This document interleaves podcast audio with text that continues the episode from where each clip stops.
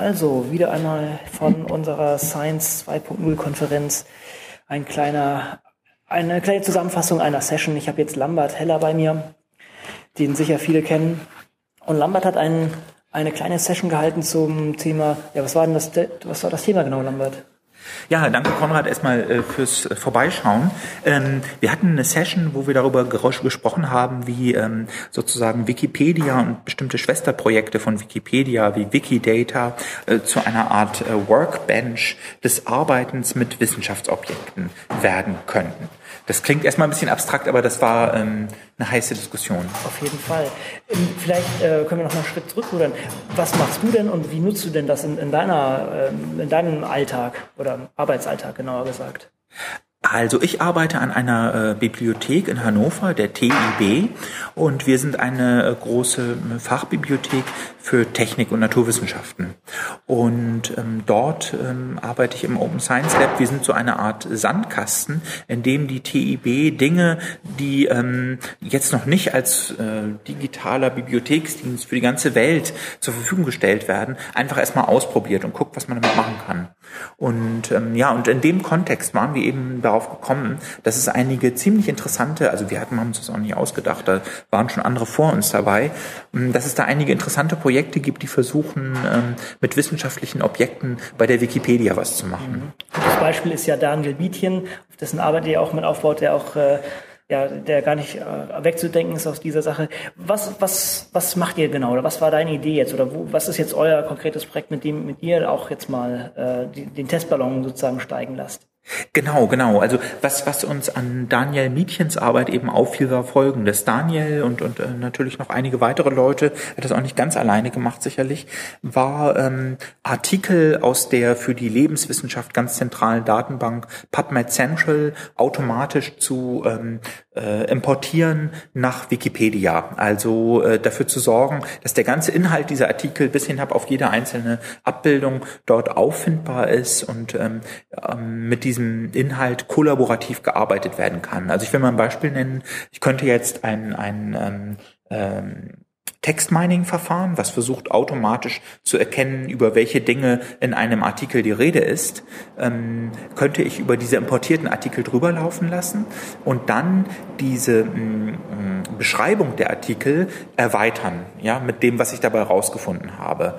Und im Prinzip, da diese Artikel äh, aus PubMed oft unter einer Open Access Lizenz stehen, könnte ich das natürlich auch an einer anderen Stelle machen. Ich könnte es im stillen Kämmerlein machen oder ich könnte eine Firma sein, die als Startup sowas macht.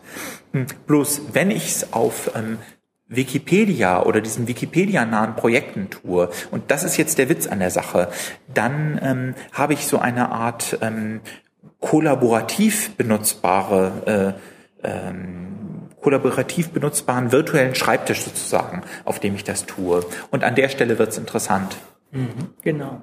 Und wir haben ja das auch hier schon diskutiert. Ihr macht das sozusagen nicht nur mit ähm, klassisch sozusagen Wikipedia oder Wikicommons und derartigen klassischen äh, Media-Wiki-basierten Plattformen, sondern überlegt auch in Richtung Wikidata da zu gehen oder zumindest darauf aufzubauen. Wikidata ist ja auch gerade doch noch ein wirklich ja, heißes Eisen gerade und da wird viel gemacht. Vielleicht kannst du das mal ganz kurz, kurz umreißen und was wir vielleicht diskutiert haben.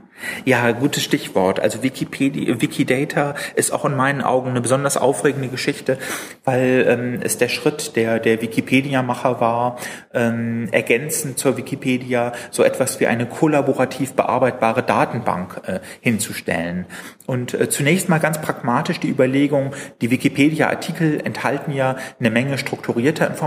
Man denke an diese Infoboxen, ja, wo zum Beispiel bei einem Artikel über eine Stadt sowas wie eine Einwohnerzahl steht oder so, an, immer an einer ganz bestimmten Stelle in dieser Infobox.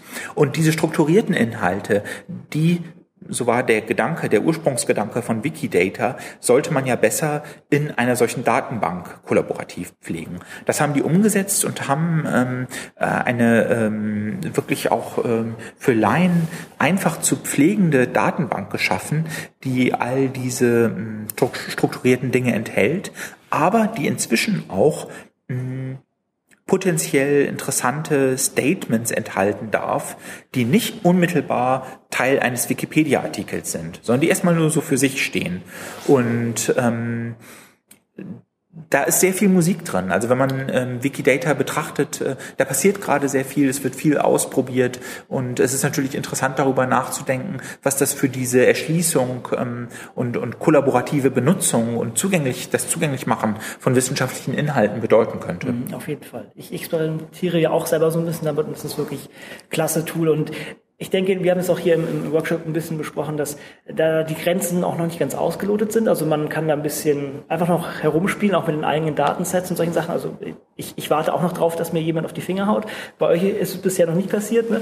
Und ähm, das ist auch vielen Leuten manchmal so, ich, ich glaube, manche haben da fast so ein bisschen auch Berührungsangst oder so, so, denken so, oh, diese Community, da muss ich mich erstmal so rantasten. Und ja, ja, das ist doch ja, ja, sehr, ja. sehr liberal. Ne? Das, genau, das genau. Ist so deine Erfahrung. Ne? Also mhm, man, man, kann da auch sehr viel machen, bevor einmal dann sagt, äh, oh, das war, ging, ging zu weit. Also wäre jetzt auch so das, Genau, genau das ist so das Schöne und das Schreckliche an den Wikipedia-Projekten so gesagt, ja. Schrecklich deshalb, weil man hat immer äh, natürlich mit einer ganz aktiven Benutzer-Community zu tun, die ja selbst überlegt, was sie mit den Projekten machen will. Nicht? In der Hinsicht, da wäre es natürlich einfacher, irgendeine Firma oder eine zentrale Autorität zu haben, die einfach entscheidet, ja, die Daten, die Art von Daten kommt da rein, die anderen bleiben draußen. Das ist da nicht so, ja, sondern man muss sich ganz schrecklich viel mit Menschen auseinandersetzen. Aber das Schöne, neben dem Schrecklichen, ist natürlich, dass das ähm, in meinen Augen ähm, eine ganz andere Nachhaltigkeit hat. Ja, also ich, ähm, wenn ich mir allein überlege, äh, auf wie viele verschiedene, ähm, oft überraschende Weisen Inhalte aus Wikipedia und Wikipedia-Projekten